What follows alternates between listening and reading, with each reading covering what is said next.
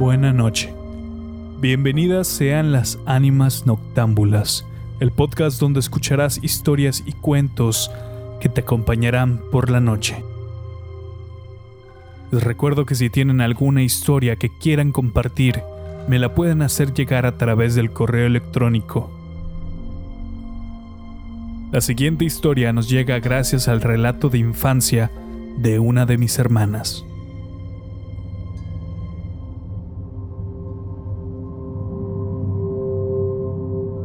Es casi la una de la madrugada. Muchas de las personas se encuentran dormidas. Otro pequeño sector se encuentra llegando al pleno momento del clímax de una fiesta. Existe otro pequeño sector que le encanta trabajar por la noche, solicitando la aprobación de las ánimas noctámbulas. También está el diablo a la medianoche.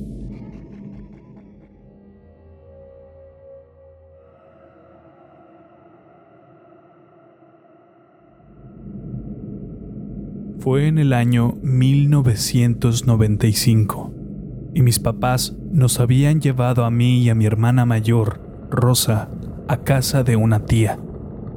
Nuestros papás junto con mis tíos saldrían a un evento por el Día del Maestro. En esos años, el evento se realizaba en el Bacanora de Mazatlán y la mayoría de maestros que asistían iban más que nada por los premios que se entregaban.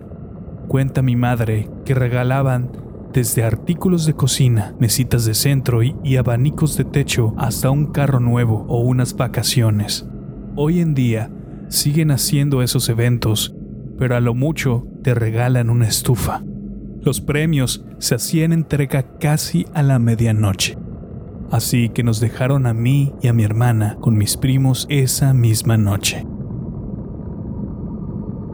Una vez que se fueron nuestros papás y tíos, empezamos a jugar. Unos meses antes, a mi primo Manuel le habían regalado una Nintendo, mejor conocida como la NES junto con el mejor juego de esa época, el Mario Bros. Nos pusimos a jugar en la sala de la casa. Después de un buen rato, mi prima y mi hermana nos ven y a base de golpes nos quitan los controles. Como Manuel y yo éramos los más pequeños, no podíamos hacer nada más que aguantarnos. Nos decían que nos dejarían jugar una vez que se le acabaran las vidas, pero como varios saben, en ese juego es demasiado sencillo conseguir más vidas.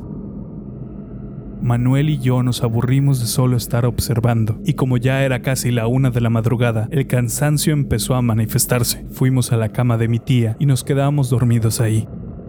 Tal vez, después de una hora de habernos ido a dormir mi primo y yo, entraron a la habitación mi hermana y mi prima corriendo, cerraron la habitación con seguro y se metieron debajo de las cobijas junto con nosotros.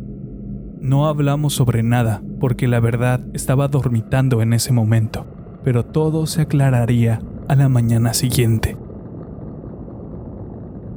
Sí lo recuerdo. Fue un día del maestro. Fue en el 95 porque tú todavía no nacías. Nos llevaron a María y a mí a casa de tía Chava, según la que nos cuidaría era mi abuela Nacha. Pero justo después de que se fueron mis papás, se fue a acostar y se quedó dormida en la habitación del Manuel. Kunti y yo nos quedamos platicando en su cuarto. Después fuimos a la cocina para sacar la basura. Y ya que estábamos ahí, nos preparamos sándwiches. Recuerdo que les preparamos a la María y al Manuel, pero se quedaron jugando al Mario Bros. Y como no nos hacían caso, les quitamos la consola. Ya era casi la una y media de la madrugada cuando María y Manuel se fueron a dormir. Kunti y yo seguimos jugando por un buen rato más.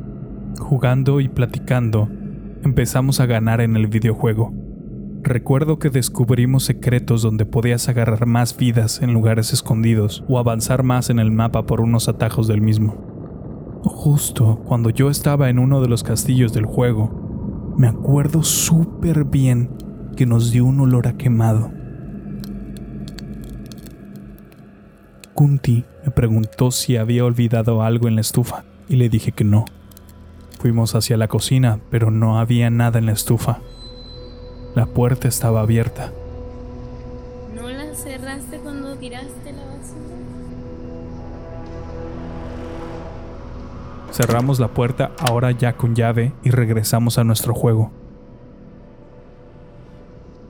Pasó un rato, un buen rato después, tal vez una hora, y nuestros padres aún no llegaban. Escuchamos sonidos en la cocina pensando que eran ellos, pero no escuchamos el carro. Nos asustamos, naturalmente, porque si mi tío nos veía jugando a esas horas, nos iba a regañar y a pegar a las dos. Pensamos que era algún animalito que se había metido por la ventana del comedor. Estábamos pensando en dejar las cosas ahí cuando de nuevo nos dio olor a quemado. Esta vez lo detectamos al mismo tiempo y casi al unísono volteamos hacia el comedor y del arco que daba a la cocina se podía ver claramente un humo salir de la misma. Nos acercamos lenta pero cuidadosamente hacia la cocina y tanto Kunti como yo pudimos ver un ser completamente negro frente a la estufa. No era una penumbra, ni una sombra, era un ser oscuro, casi negro en su totalidad. Desprendía humo del cuerpo, humo azabache que llenaba la cocina, haciéndonos toser. El ser nos observó por un instante. ¿Quieren más vidas? Salimos corriendo, ni prendimos las luces y mucho menos apagamos la consola. Nos metimos al cuarto de mis tíos y cerramos la puerta con seguro. Recuerdo que Kunti lloraba y yo estaba temblando. A los pocos minutos escuchamos un carro. Habían llegado mis papás.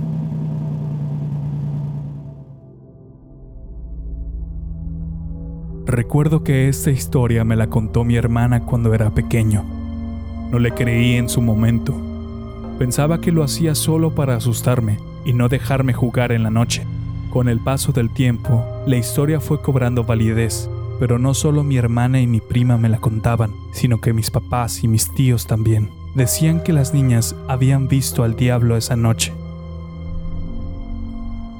Así concluimos el episodio de hoy. Gracias por escucharme. Les recuerdo que pueden mandar su propia historia para que aparezca en un futuro episodio. Les ha hablado el cuervo y recuerda que esto es solo una historia y nada más.